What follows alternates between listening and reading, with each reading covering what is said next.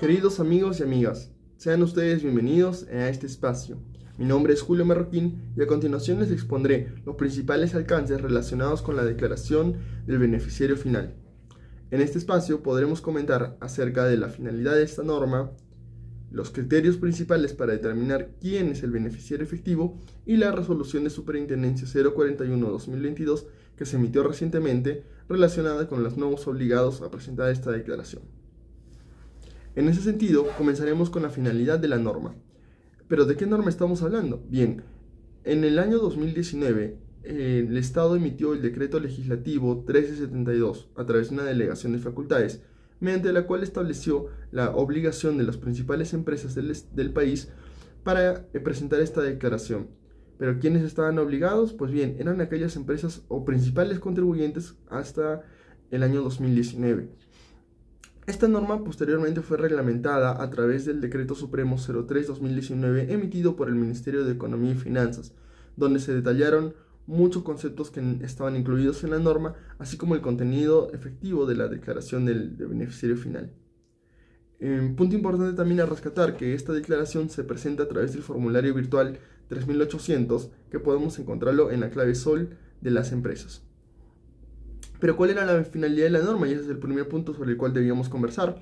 Es básicamente garantizar un acceso de la administración tributaria de información fidedigna y actualizada respecto de quién es el beneficiario final de personas y entes jurídicos.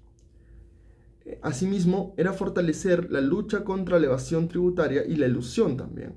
Ayudar en materia de asistencia administrativa mutua, esos tratados internacionales que ya habíamos suscrito y en los cuales estamos obligados para poder realizar los intercambios de información correspondientes.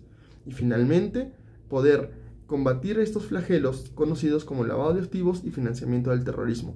Entonces, no es una norma que nosotros como el Estado peruano hayamos tenido la iniciativa de crear. Es una norma que venía ya de larga data, em, reconocida por otros países y que parte de la OCDE y como parte también de, poder ingresar a, esta, a este grupo de, países este, desarrollados, el Estado debía suscribir y debía implementar dentro de su legislación interna.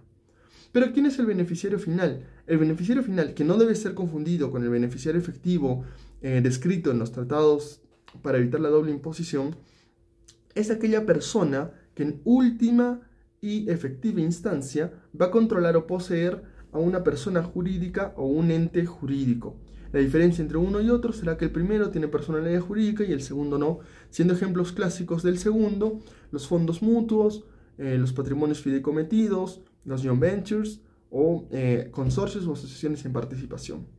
De esta forma, se privilegia que la información esté relacionada no con empresas que puedan ser conductos, no con personas que puedan estar interpuestas dentro de un esquema tributario o dentro de un esquema societario, sino se privilegiará determinar quién es la persona que en última instancia posee y va a ser propietaria de los rendimientos y los réditos que van a generar estas empresas, los cuales podrían ser personas no, no domiciliadas, podrían ser personas del extranjero.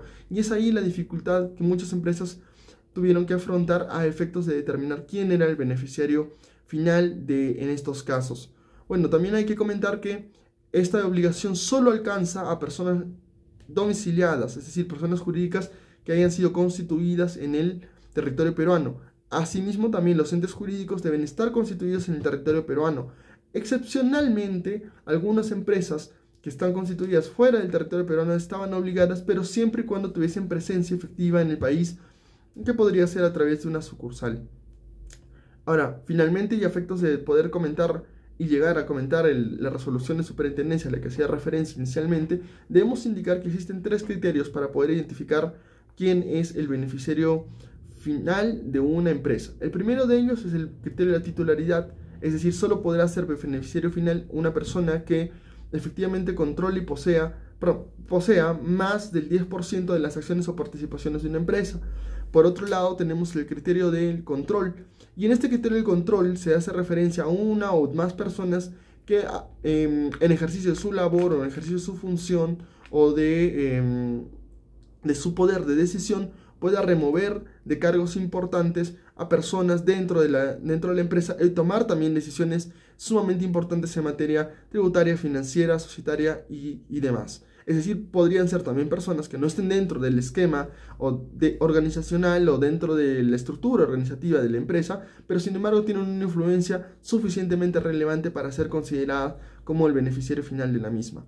Si es que en caso estos dos criterios no pudiesen ser completados o no pudiesen identificarse una persona a través de estos criterios, se podría tomar como beneficiario final al órgano administrativo superior. Y en este caso teníamos que podríamos encontrar directorios que podrían ser totalmente considerados como beneficiario final o a los gerentes generales. Entonces, esto despertó mucho interés respecto a las empresas para poder identificar precisamente quién era el beneficiario final, porque esto acarreaba mucha responsabilidad. Además que de no presentar esta declaración, estaríamos ante el incumplimiento, un incumplimiento que estaba penalizado con una multa sumamente elevada. Finalmente, tenemos que comentar la resolución de superintendencia la 041-2022 a través de la cual se ha establecido nuevos obligados a presentar la declaración del beneficiario final. Y esta obligación está seccionada, segmentada en tramos. Punto importante aquí es que no la van a presentar las personas que ya la presentaron anteriormente. Estamos hablando de nuevos obligados a presentarla, es decir, empresas que anteriormente no se encontraron obligados. Y los tramos están segmentados a partir de los ingresos que ellos efectivamente han em, percibido durante estos últimos ejercicios. Entonces, tenemos empresas que van a presentar su declaración ahora en agosto del 2022 y otros que lo van a presentar recién en el 2023. Entonces tengan mucho cuidado con este punto porque es importante establecer en qué tramo estoy y si es que estoy obligado y a partir de ello hacer todo el procedimiento interno a fin de determinar quién sería el beneficiario final en nuestros casos. Eso ha sido todo por hoy. Les agradezco muchísimo su participación en este espacio y conmigo será hasta otra oportunidad. Hasta luego.